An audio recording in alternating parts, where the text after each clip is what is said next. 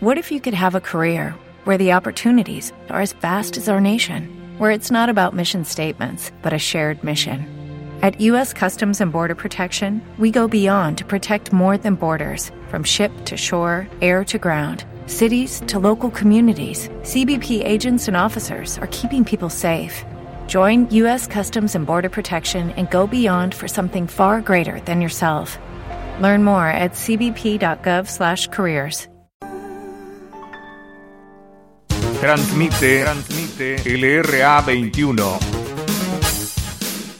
AM 1130, Radio Nacional.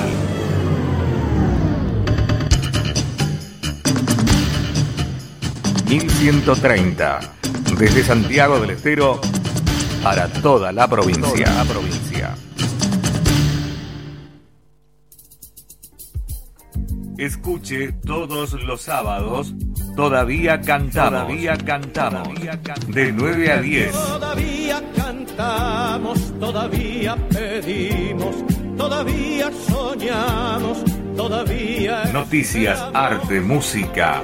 ...todavía cantamos... Que nos digan a dónde han escondido las flores. Un programa de la Asociación de Expresos Políticos de Santiago del Estero. Todavía cantamos, todavía pedimos, todavía soñamos, todavía. Los sábados de 9 a 10. Conduce Julio Carreras.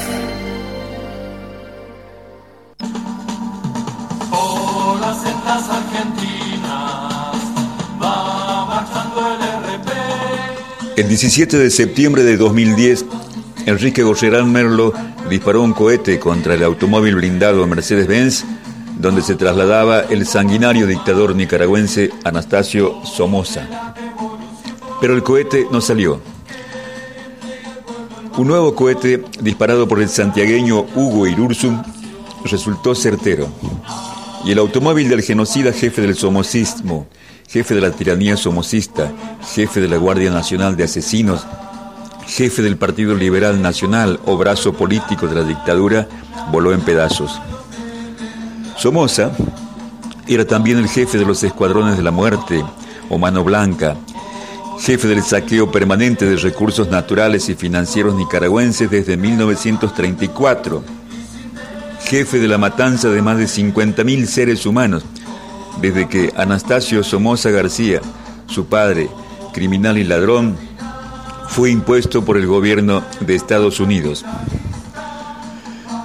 Hugo Irursun y Enrique Gorrerán Merlo fueron los dos comandantes del Ejército Revolucionario del Pueblo Argentino que dirigieron este operativo guerrillero en Paraguay, donde el dictador Somoza se había refugiado bajo la protección de los militares paraguayos. El Comando Revolucionario Justiciero estuvo integrado, entre otros, por Gorrerán Merlo, Hugo Alfredo Irursun, Capitán Santiago, Silvia Mercedes Hoggers, Jorge Alberto Cacho Ruiz, Jorge Omar Pepe Levinger y Guillermo Víctor Foca Tomás. El dictador ajusticiado Anastasio Somoza de Baile había sucedido en la presidencia a su hermano mayor, Luis Anastasio Somoza de Baile, en 1956. A raíz de que el patriota nicaragüense Rigoberto López Pérez ajusticiara en León al fundador de la dinastía somocista, Anastasio Somoza García, iniciador de la dictadura y la dinastía Somoza y de las matanzas de nicaragüenses en 45 años de dominio dictatorial, hasta que este régimen de asesinos fue derrumbado por la Revolución Popular Sandinista el 19 de julio de 1979. El disparo del cohete manual fue certero, hecho por la puntería de revolucionarios convencidos de que estaban cumpliendo una tarea justiciera para los nicaragüenses y para América Latina entera. El automóvil Mercedes-Benz quedó desbaratado en la calle con los cuerpos calcinados de Somoza de Baile y su acompañante de apellido Gallardo. De acuerdo con datos posteriores al triunfo de la Revolución Popular Sandinista, Somoza de Baile se llevó más de mil millones de dólares en uno o varios maletines, además de lo que ya había robado para colocarlos en bancos suizos y norteamericanos. La ejecución justiciera de Somoza de Baile le quitó la, la jefatura más visible a la contrarrevolución armada de somocistas, respaldada y financiada por el gobierno de Estados Unidos. Aquel 17 de septiembre de 1980 fue declarado Día de Fiesta Nacional por el Frente Sandinista de Liberación Nacional y por el Gobierno de la Reconstrucción Nacional de Nicaragua, pues finalmente desaparecía de la faz de la madre tierra uno de los peores asesinos genocidas del siglo XX.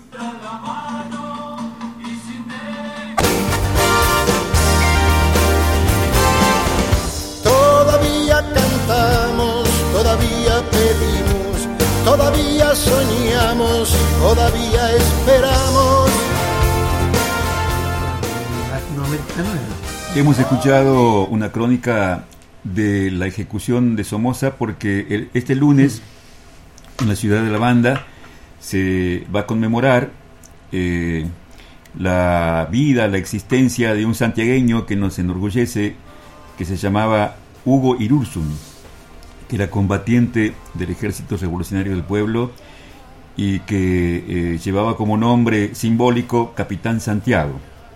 También ese día se va a inaugurar eh, eh, un monolito en donde se va a introducir los nombres de Ana María Lancilotto y Carlos Santillán, también militantes del Ejército Revolucionario del Pueblo, desaparecidos.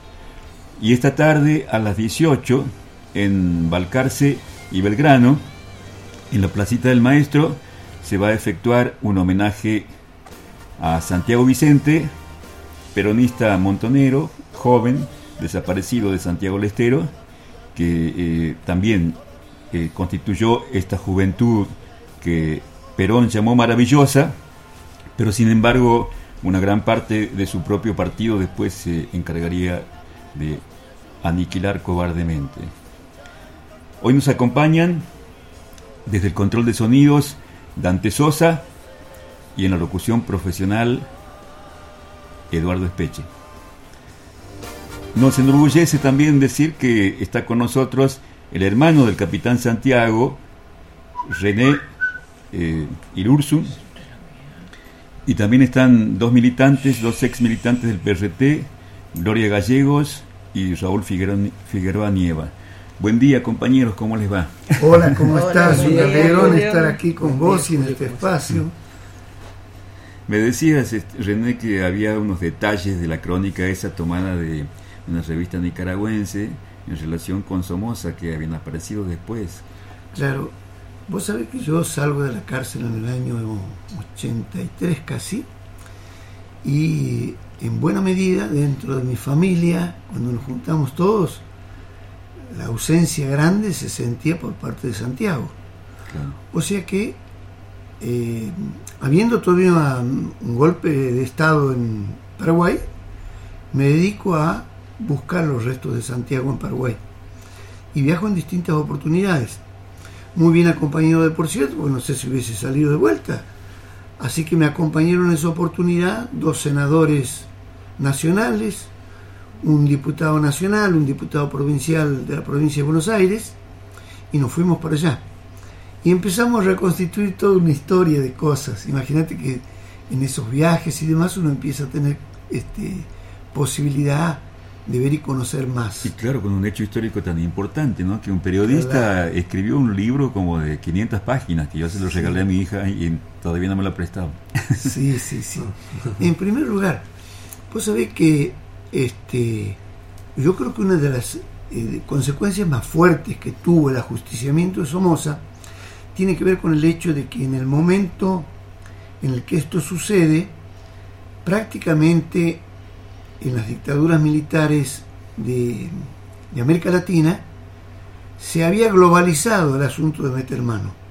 Es decir, que no fue solamente el operativo Cóndor que existía en aquel entonces coordinando los servicios de inteligencia de las Fuerzas Armadas de todo el Cono Sur, comandado por los Estados Unidos, sino que también servicios de inteligencia de la Comunidad Económica Europea y de Medio Oriente participaban acá, al punto tal de que sabido y conocido que la- las, las primeras instrucciones de cómo comenzar la lucha antiinsurgente en la Argentina la introducen los franceses.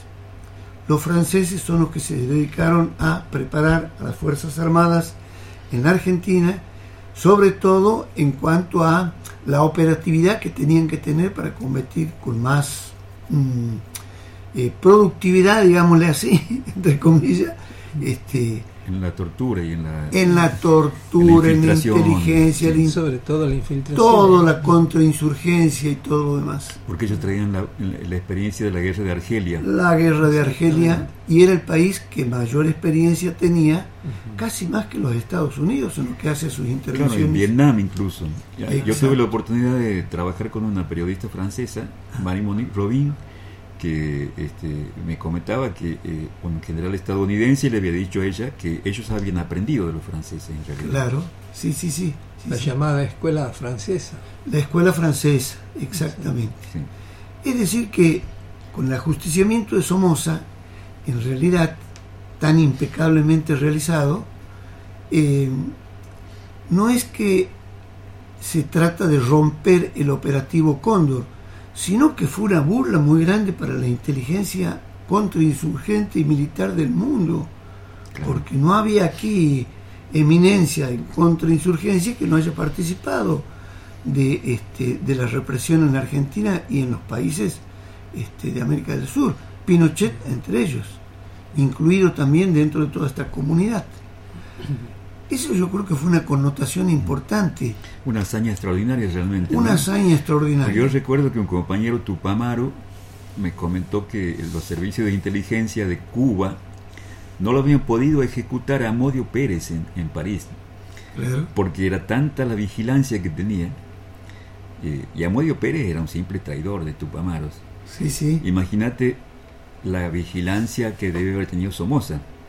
Y sin embargo, este grupo de argentinos eh, y, y nicaragüenses también, ¿no es cierto? Yo no conozco los detalles, pero lo No, que- pero fundamentalmente argentino, ¿eh? comandado por, por un santiagueño Sí, sí. Y, y por otro argentino eh, de, que Borrerán Merlo, realmente este, com- eh, llevó Llevaron adelante un- adelante una hazaña extraordinaria. Claro.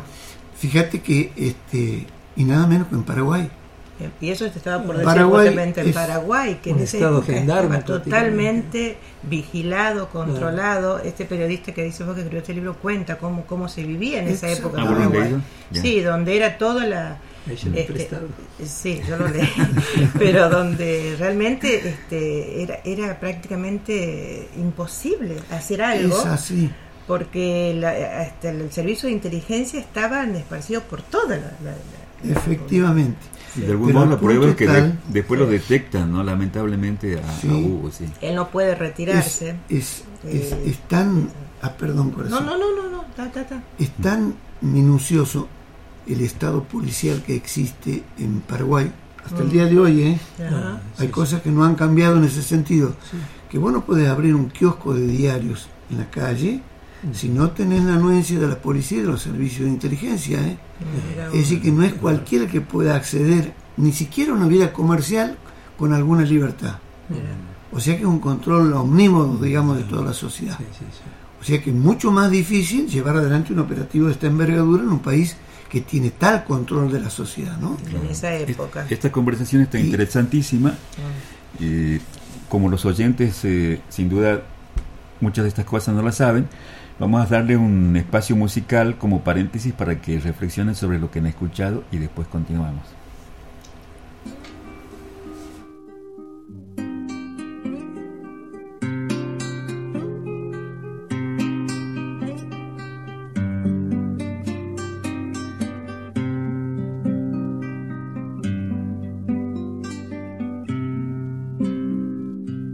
No me pregunten quién soy, ni si me habían conocido, los sueños que había tenido crecerán aunque no estoy. Ya no vivo, pero voy lo que andaba buscando y otros que siguen peleando verán nacer otras rosas en el nombre de esas cosas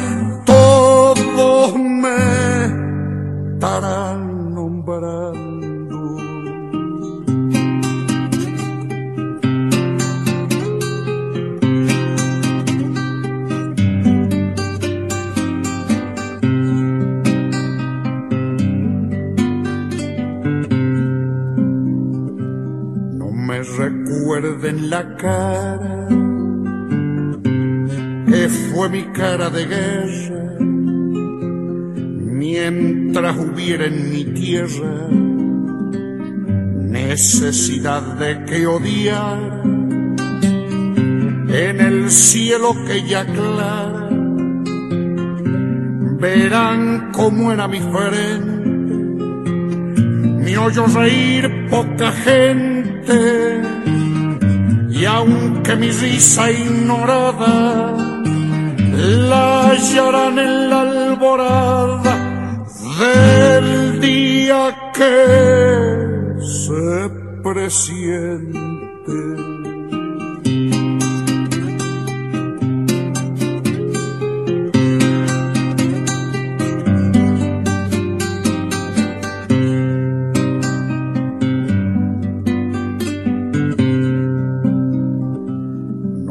Pregúntenle edad.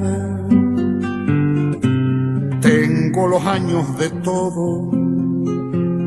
Yo elegí entre muchos modos ser más viejo que mi edad. Y los años de verdad son los tiros que he tirado. Nazco en cada fusilado y aunque el cuerpo se me muera, tendré la edad verdadera del niño que liberado.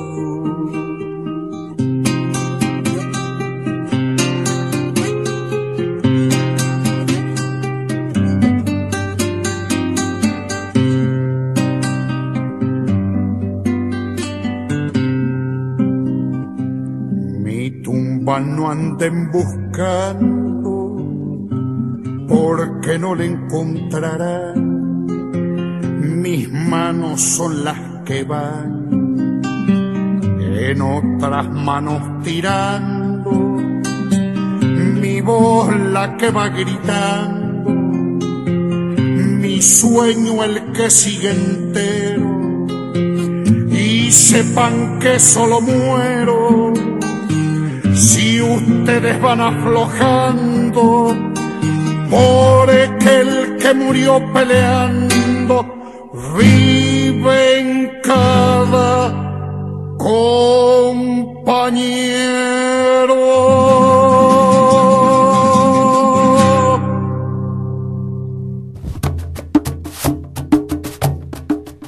Escuchábamos a Jorge Cafrune, Milonga del Fusilado.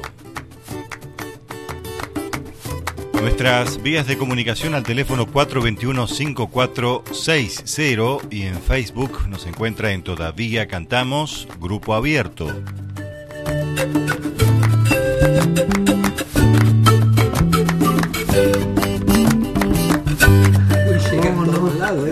El lunes, este lunes, o sea, pasado mañana, se rendirá un homenaje al capitán Santiago, eh, Hugo Irursum, un bandeño que fue el jefe de un operativo que enorgullece al pueblo latinoamericano y es la ejecución de uno de los peores dictadores de toda la historia de América Latina, descendiente de toda una progenie de dictadores, los Somoza, que en, eh, puso de luto a toda la eh, sociedad bien pensante de Latinoamérica porque dominó de una manera brutal uno de los países clave en ese momento para la geopolítica del mundo.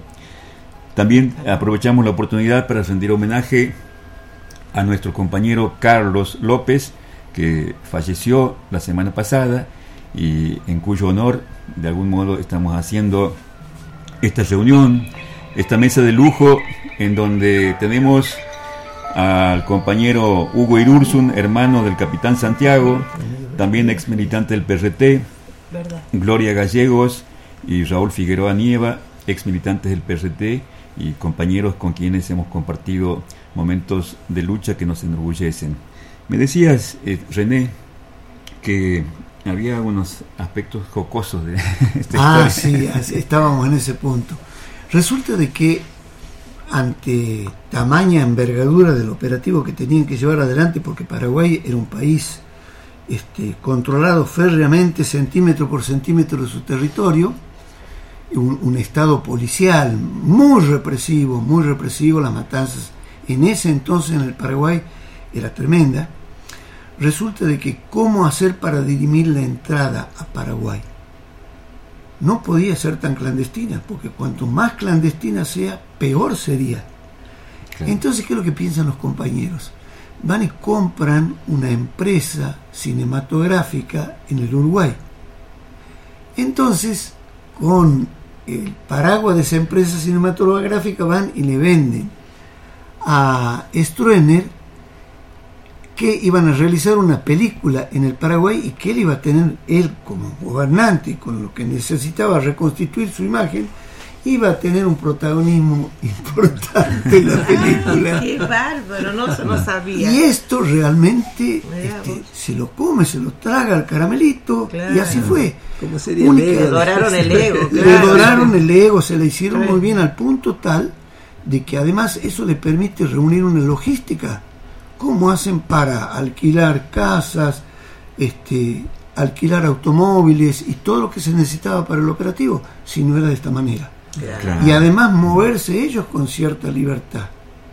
O sea que fue un, un ardid este, Yo leí la, memoria de una, pensado. de una compañera, que no recuerdo el nombre en este momento, pero me parece que era compañera de Gorriarán, eh, que, Ana María Sibori. que dice, o no sé, otra es entonces, eh, que ella contaba que habían comprado un kiosco también. Un kiosco. Claro. una distribuidora de revistas, no, pero hay una que es más genial que esa todavía.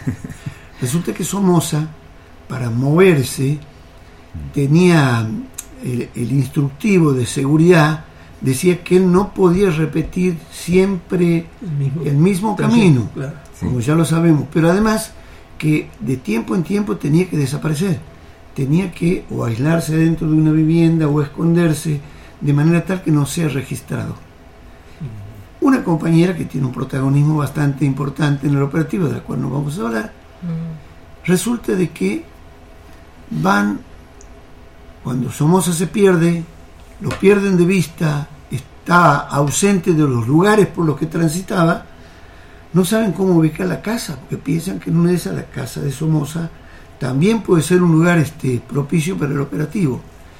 Y no teniendo posibilidad de acceder a la información, va y se presenta en la policía, muy vestida de actriz y qué sé yo, para que no haya desconfianza, y le pregunta al comisario, mire, yo estoy buscando una peluquería que está a una cuadra de la casa de eh, Somoza. Y efectivamente la policía le indica dónde está esa peluquería. Y de ahí es que detectan la casa de esta manera. Y luego, para hacer los seguimientos más precisos, un compañero entra a trabajar en un kiosco y se hace socio del kiosquero, prometiéndole que le va a hacer una inversión importante para que el kiosco crezca y todo lo demás. Y el kiosco efectivamente está ubicado en un lugar estratégico, en la que salga como sea que salga eh, Somoza de su casa, efectivamente iba a ser detectado. El kiosco estaba cerca de la casa de Somoza. Exactamente, estaba muy cerca de la casa. de Y el Somoza. automóvil que usaba era un automóvil especialmente fabricado para él con un blindaje que era prácticamente como un tanque de guerra. Entonces, las armas que tenían que utilizar tenían que tener cierta potencia, ¿no es cierto? Exactamente, porque no era con los tiros ni las balas de, este, de los fusiles con las que se podía garantizar de que Somoza efectivamente se ejecutado. Eh, y e- esta cuestión da, da pie para que, fíjate vos, sucedan pequeñeces de que cómo se resuelven las cosas después, ¿no? En esos momentos. Resulta de que había que tirarle con un proyectil antitanque, que en ese entonces se llamaba un proyectil PAPI, proyectil antitanque para infantería. y se lo usaba casualmente contra los blindados. Somoza tenía dos Mercedes, por lo menos con seguridad, que tenían el mismo blindaje que un tanque de guerra. O sea que era muy difícil atravesar. Pero era operativo, y este aquí por qué lo detectan a Santiago y vanando después las cosas, el operativo necesitaba de una camioneta con una caja descubierta. En, aquel, en ese entonces era una camioneta de Chevrolet, una Chevrolet C10 de esas viejas. Y de esta manera se garantizaba detener el auto de Somoza disparando sobre el parabrisas y ejecutando al chofer de Somoza. Pero no se garantizaba a Somoza que venía atrás. Por eso no es cierto el proyectil antitanque. Efectivamente, el auto de Somoza se queda quieto en un lugar y no puede moverse porque disparan sobre el parabrisas. Muere el, el chofer. ahí. Muere el chofer ahí. Eso hace que el auto se detenga y es lo que le permite a Santiago, que tenía una parsimonia realmente notable, porque esa misma tranquilidad y mansedumbre que tenía, le- con el mismo tenor, el mismo carácter, combatía, era muy sereno. Entonces eso le permite tener el tiempo suficiente como para que no sale el primer disparo. el Se le primer trabó el arma, es verdad que se le Se trabó traba el el arma, arma de él. se sí. traba el arma. Y ahí entra Gorrerán. Y él tiene, no, él No. tiene tiempo de recargar, porque no había otra forma de, de reventar el auto de Somoza. Él se metía debajo del asiento, como efectivamente sucedió, y estaba completamente cubierto por el blindaje, o sea que no se hubiese podido Ajá. ejecutar. Él tiene tiempo de recargar de nuevo este, el papi, el arma, y disparar otra vez, y bueno, hacer volar por el aire el auto de Somoza, ¿no? Así fue. Así que debe sido terrible para Somoza esos últimos momentos, ¿no? Y sí, porque se debe ha visto venir la muerte Se ha así. visto acorralado, Totalmente, digamos, por porque ya primera lo vez en su vida, Por primera recién. vez en su vida. Pero fíjate vos que fue terrible para él en lo personal, pero en lo político, continental, internacional, geopolítico fue más terrible. Seguro. Porque Somoza, inmediatamente después que lo derrocan, viaja a los Estados Unidos. Permanece un tiempo en los Estados Unidos donde recibe todas las instrucciones de cuál era el rol que él iba a jugar. No es que solamente había sido un dictador Claro. terrible, sanguinario para América Latina, sino que Somoza va con varios objetivos más al Paraguay. No se elige el Paraguay como cualquier Claro. país, sino que Paraguay es un lugar donde le permite este, concretar todo el tráfico de armas que se necesitaba para la contra en Nicaragua. Pero no solamente eso, como agente de la CIA, Somoza era una de las cabezas organizadoras de toda la política contrainsurgente del Cono Sur. Claro, O sea que como jugaba- dijiste vos que esto repercute también en la guerra, de- en la guerra que está llevando adelante Estados Unidos con Irán, que acaba de hacer su revolución. Pero aparte de eso, tenemos que tener en cuenta que estamos a- a- hablando de una red permanente. Exactamente. Porque vos ves que, por ejemplo, Carlos Andrés Pérez, presidente de eh, Venezuela, este eh, saqueador de Venezuela, inmediatamente que pierde las elecciones con Chávez, es asilado por los y protegido por los Estados Unidos y desde Estados Unidos se dedica a desestabilizar. Exacto. Goni, el, el presidente Sí, de Bolivia, sí. también protegido por los Estados Unidos. Estiuso se acaba, lo están protegiendo ahora. Entonces es toda una red internacional que defiende los in- intereses del gran capital concentrado, ¿no? Efectivamente, porque ya no pueden instalarse en un país de América Latina. Después de lo de Somoza, saben que no pueden ir No a tienen- cualquier no lado. tienen seguridad. No tienen seguridad. Claro, Pero fíjate vos, antes. Somoza empieza a implementar toda una red de narcotráfico que dé el dinero suficiente para hacer la logística en la compra, en el tráfico de armas hacia Nicaragua. Es el mismo método que después, ante la muerte de Somoza y al perder ese agente, tiene que empezar a llevarlo adelante a los Estados Unidos. Los Estados Unidos abastece al contra sin nunca aparecer él como el proveedor este, de el armamento. O sea Bueno. que Somoza es derrotado por el Frente Sandinista en, en Nicaragua pero no obstante él sigue con toda su, ¿Cómo no? su, su Pero política de... además tiene una cobertura importante. Imagínate vos que él tenía la cobertura de hacer pública su pretensión de volver a ser presidente de Nicaragua. Claro, no. Detrás de esa fachada, él llevaba adelante todas las porquerías desestabilizantes que vos te imagines, porque no era solamente el tráfico de armas, era el tráfico de drogas, de estupefacientes, todo lo que hace falta para poder y descomponer un país. La ejecución de Somoza es una gran hazaña, entonces, eh, y vamos a dedicarle eh, como pequeño homenaje al capitán Santiago este tema musical que vamos a escuchar a continuación.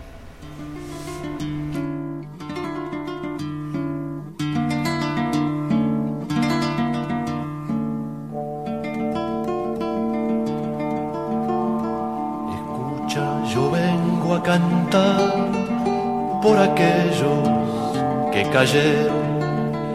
No digo nombre ni seña, solo digo compañeros y canto a los otros, a los que están vivos y ponen la mira sobre el enemigo. Ya no hay más secreto, mi canto es del viento, yo elijo que sea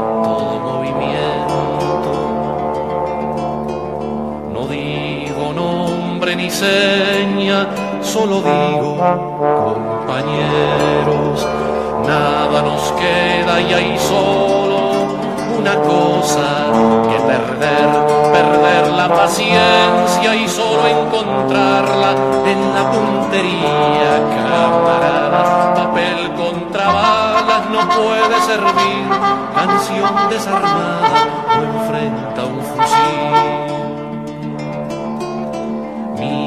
La patria que nace entre todos repartida, la sangre libre se acerca, ya nos trae la nueva vida, la sangre de Tupac, la sangre de Amaru, la sangre que grita, libérate hermano, la sangre de Tupac, la sangre de Amaru, la sangre que grita,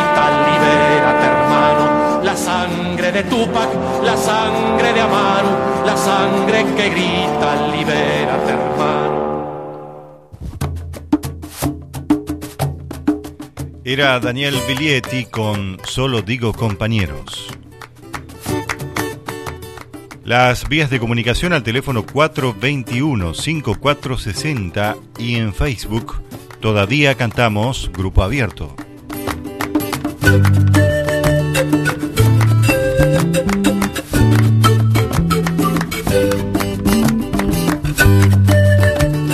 Tenemos un programa especial de homenaje al compañero Hugo Irursum, un bandeño santiagueño que nos enorgullece, un héroe de la revolución, cuyo hermano, compañero militante también, y seguramente tan buen militante como su hermano, hoy nos hace el honor de acompañarnos.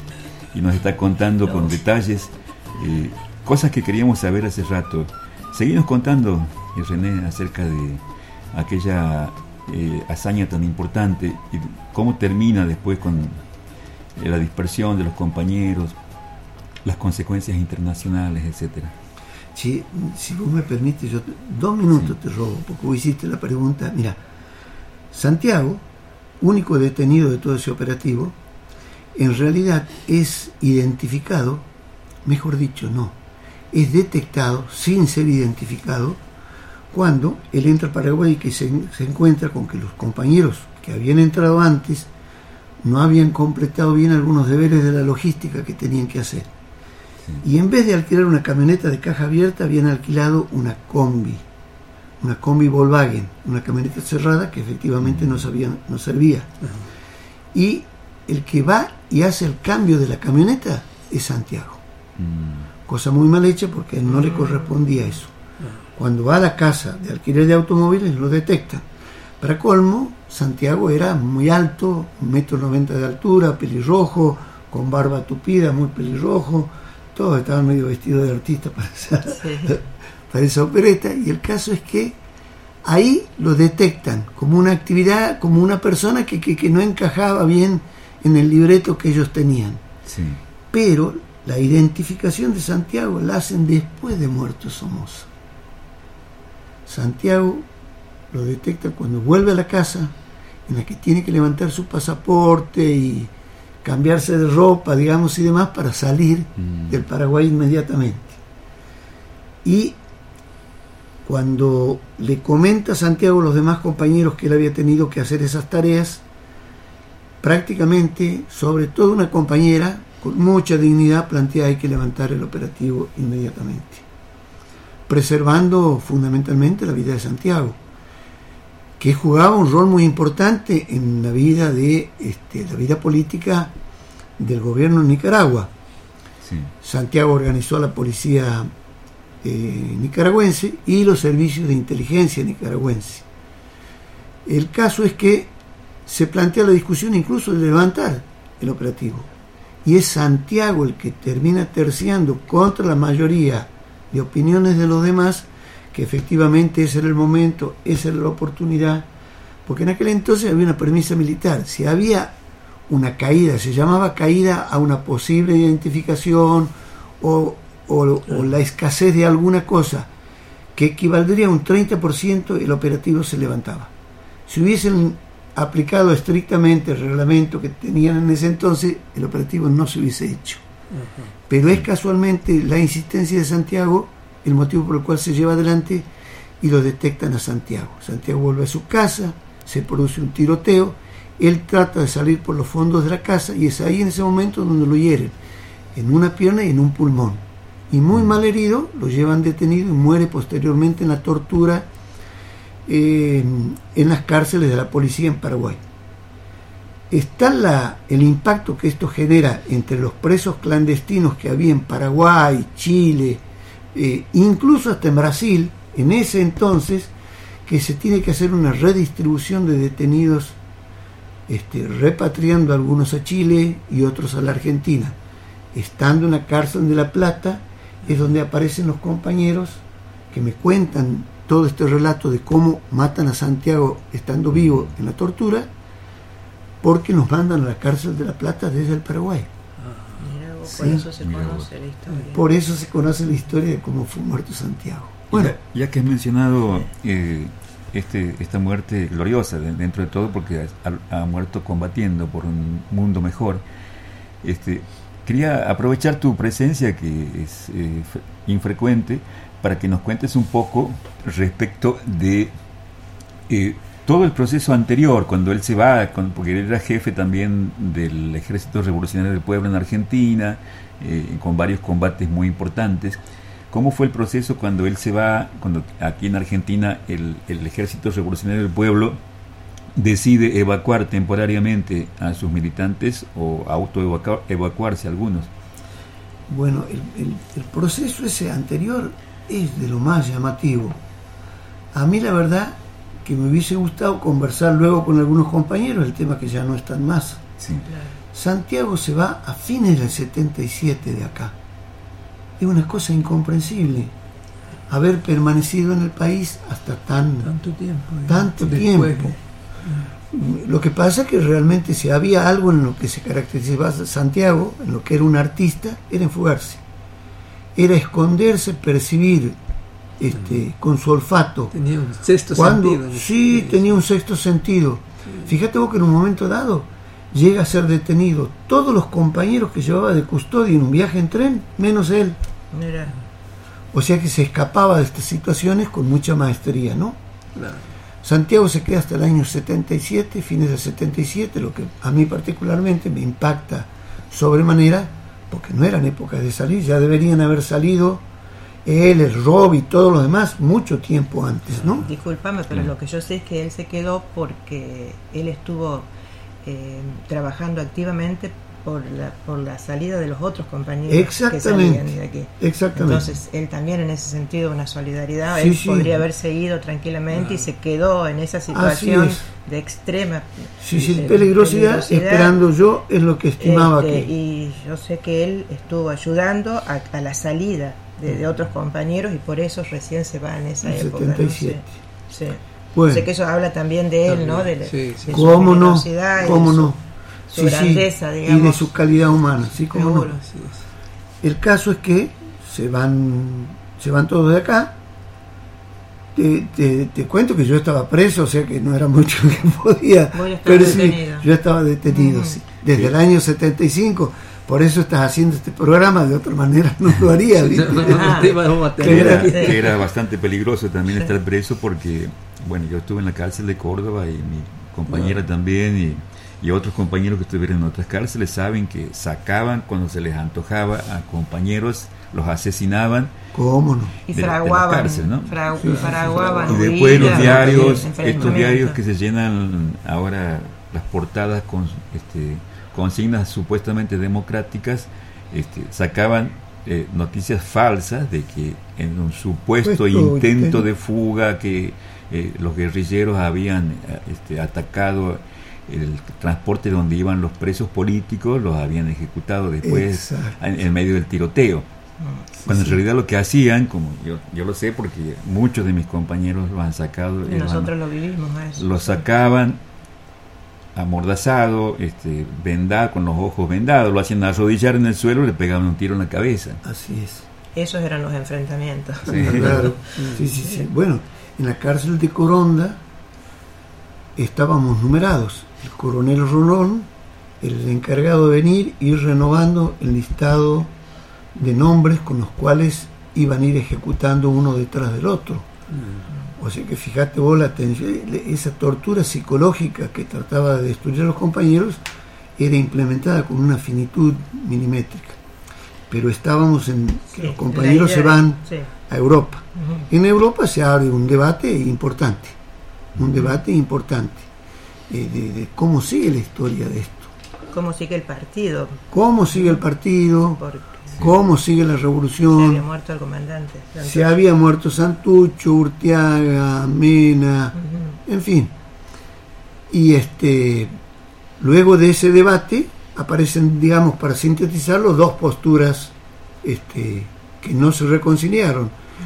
Una que decía permanecer acá, tratar de desplegar la solidaridad con todos los compañeros presos, buscar a nuestros desaparecidos, etcétera, etcétera, hacer toda la tarea internacional muy importante en solidaridad con los que quedábamos en Argentina y otros compañeros que plantean, no, si este, nosotros tenemos que seguir con la revolución y donde haya un proceso revolucionario, como somos internacionalistas, tenemos que ir a contribuir y a colaborar con ese proceso. Es por eso que muchos compañeros se van a Nicaragua.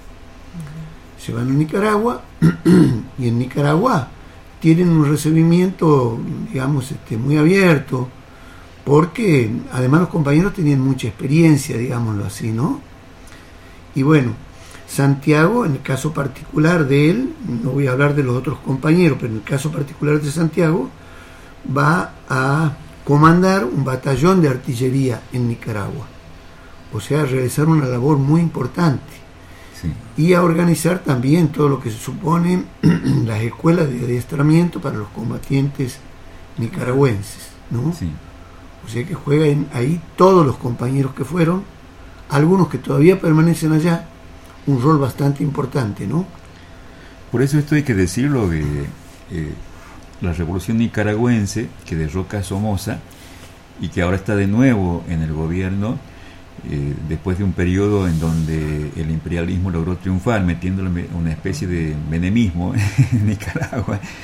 Este, el país Nicaragua los reverencia, los adora a, a Santiago, al capitán Santiago, a Gorriarán Merlo, a los combatientes que, Son que- héroes. que- ¿Cómo no? Son héroes, tienen plazas públicas, tienen eh, Con su nombre, calles, canciones populares que los nombran, sí, sí, ¿cómo no?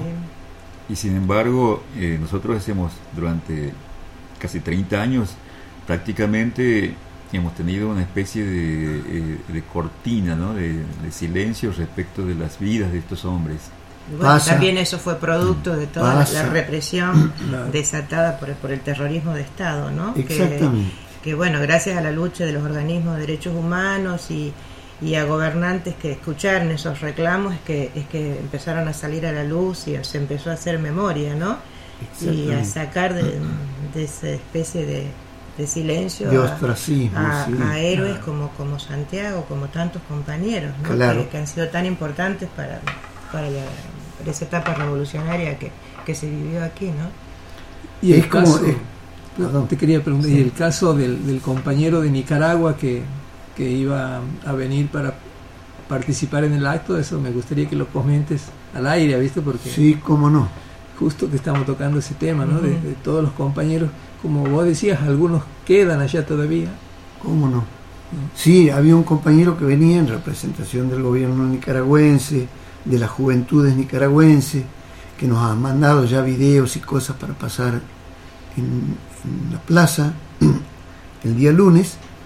Se enferma exactamente con un momento antes que está por tomar el avión y lo internan en un hospital. En este momento está internado y desgraciadamente no puede venir. Es una pena porque es un compañero tan querido este, que la- lo, lo que él nos podría haber contado de todo lo que se ha vivido posteriormente, aunque eh, particularmente yo he tenido posibilidad de palparlo en mis viajes a Nicaragua, lo que se ha vivido y el reconocimiento del pueblo nicaragüense es muy fuerte, ¿no? fuerte, Sobre Santiago y sobre todos los compañeros de la Argentina que estuvieron y están allí.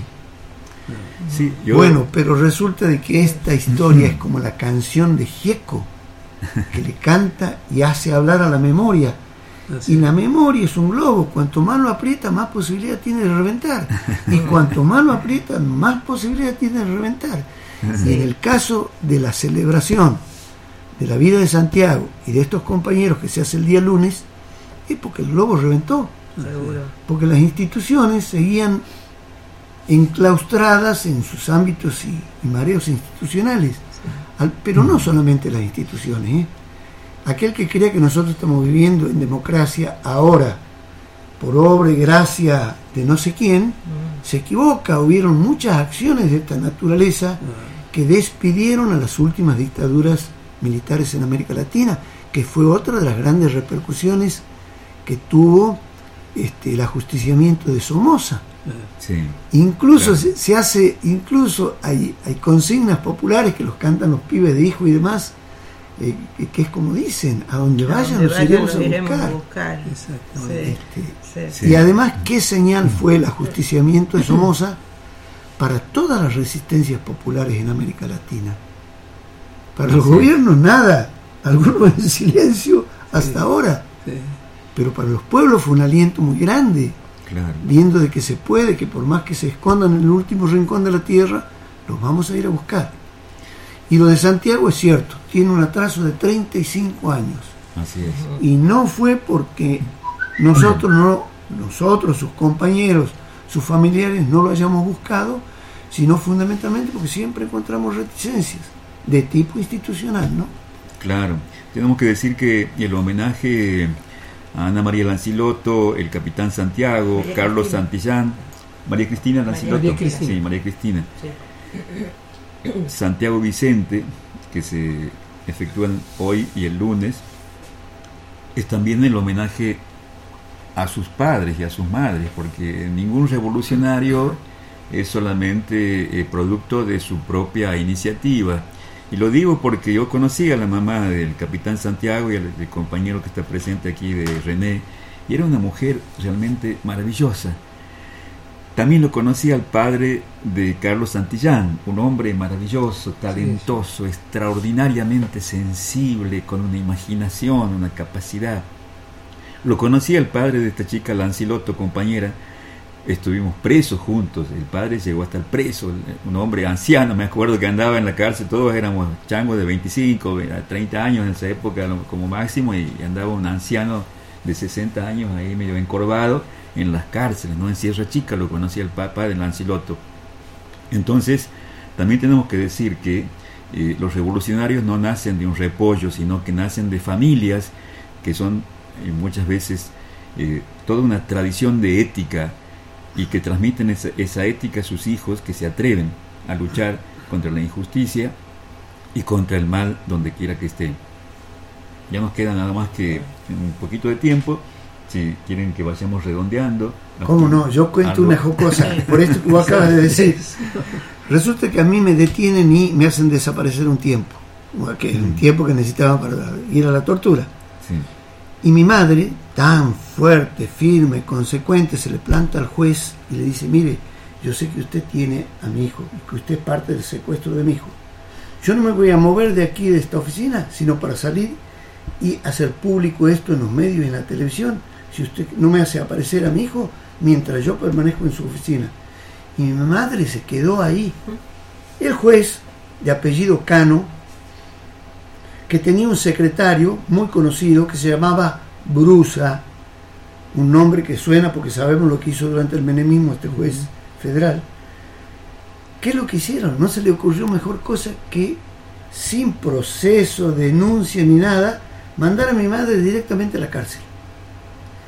Resulta de que estaba mi hermana, la Colo, estaba durmiendo en su cama y a las 12 de la noche entra mi vieja, se sienta en el borde de la cama y le dice, hola Marga, ¿cómo estás? Uy, mami, ¿qué haces aquí? ¿Cómo te han dado visita hasta ahora? Pobrecita. ¿Cómo te han dado visita? hasta- No, Marga, no me dieron visita, me mandaron a la cárcel. También estoy presa. Qué bárbaro, ¿no? Te vengo a acompañar. Lo que era esa impunidad, ¿no? Que Sí, incluso sí, hasta sí. ahora se prolonga un poco en la actitud de muchos jueces, ¿no? ¿Cómo no? Bueno, Bueno, eh, René, te agradezco muchísimo esta visita. Gloria, te agradezco muchísimo. Raúl, te- les agradezco muchísimo. Y bueno, eh, si quieren despedirse de nuestra audiencia, lo vamos a despedir también al compañero eh, Capitán Santiago, a Carlos Santillán y a Santiago Vicente, también a María Cristina Lanciloto, con un tema musical dedicado a ellos y al Tigre López, nuestro compañero. Así que digan ustedes las últimas Sí, no, palabras. yo, sí. yo muy agradecido sobre todo por haberme encontrado con mis viejos compañeros, porque son una cosa preciosa, te voy a decir. Esos encuentros son muy emotivos, Sí, realmente. nos destapan sí. los sentimientos plenamente. Sí. Muy, muy emo- emocionado por encontrarme con vos y con todos ustedes. Te agradezco por esto y, este, y por permitirnos transmitir cosas que son recuerdos muy valiosos y por permitirnos también recordar y hacer presente a compañeros que hoy ya no están y este y bueno y estar con Santiago estar con los Santillán estar con toda su familia este con Alan Siloto que también una compañera muy querida y con todos ustedes Ah. gracias eh. Sí, bueno, yo tengo que decir que no tuve el honor de, de conocerlo al capitán Santiago, pero sí he estado con compañeros que sí han militado junto con él, con compañeras que han militado al lado de él. Por eso sé muchas anécdotas de, de- de- Santiago y, y bueno, no hay palabras, más palabras que de, admiración, de respeto, de una profunda admiración y orgullo por, por, por el capitán Santiago, ¿no? Eh, así que yo celebro que, que se haga este homenaje, que se se lo recuerde, que se lo traiga al presente. Y, bueno, es, es un gusto también haber estado con vos, conocerte, que no te conocía. Y, y bueno, y sigamos haciendo estos homenajes a los compañeros porque es muy necesario. Sí, realmente es muy necesario y para mí ha sido un, un gran honor poder participar de este homenaje al compañero Santiago, el capitán Santiago, a quien yo sí conocí, digamos, en la época de la militancia, pero fugazmente, y, y sobre todo eh, volver a abrazar aquí a su hermano, con el cual compartimos algún tiempo en la cárcel de La Plata. Bueno, muchas gracias. Lo despedimos entonces con este tema. El pueblo unido jamás será vencido. El pueblo unido jamás será vencido. El pueblo unido jamás será vencido. El pueblo unido jamás será vencido. De pie cantar que vamos a luchar. Avanzan ya banderas de unidad y tú vendrás marchando junto a mí y así verás tu canto y tu bandera florecer la luz de un nuevo amanecer. Anuncian ya la vida que vendrá. De pie luchar el pueblo va a triunfar. Será mejor la vida que vendrá. A conquistar nuestra felicidad. Y en un clamor mil voces de combate se alzarán, dirán canción de libertad, con decisión la patria vencerá. Y ahora el pueblo que se alza en la lucha con voz de gigante, gritando adelante, el pueblo unido jamás será vencido, el pueblo unido jamás será vencido. La patria está forjando la unidad.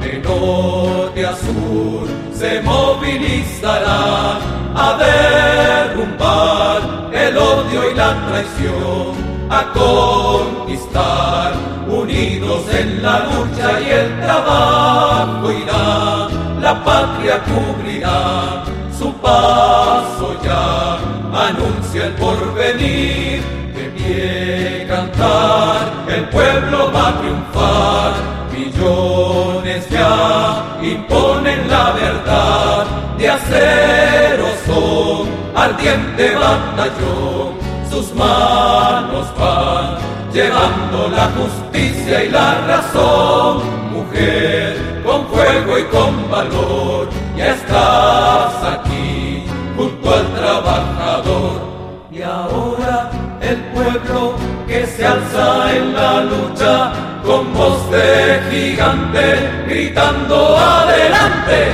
el pueblo unido jamás será vencido, el pueblo unido jamás será vencido, el pueblo unido jamás será vencido, el pueblo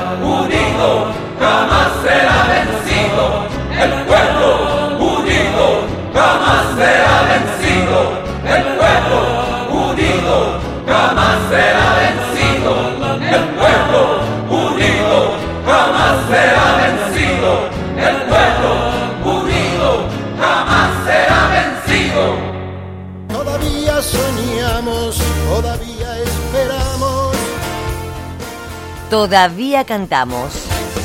por un día distinto.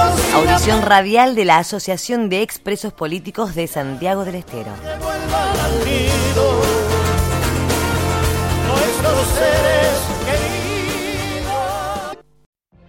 What if you could have a career where the opportunities are as vast as our nation, where it's not about mission statements, but a shared mission? At U.S. Customs and Border Protection, we go beyond to protect more than borders from ship to shore, air to ground. Cities to local communities, CBP agents and officers are keeping people safe. Join U.S. Customs and Border Protection and go beyond for something far greater than yourself.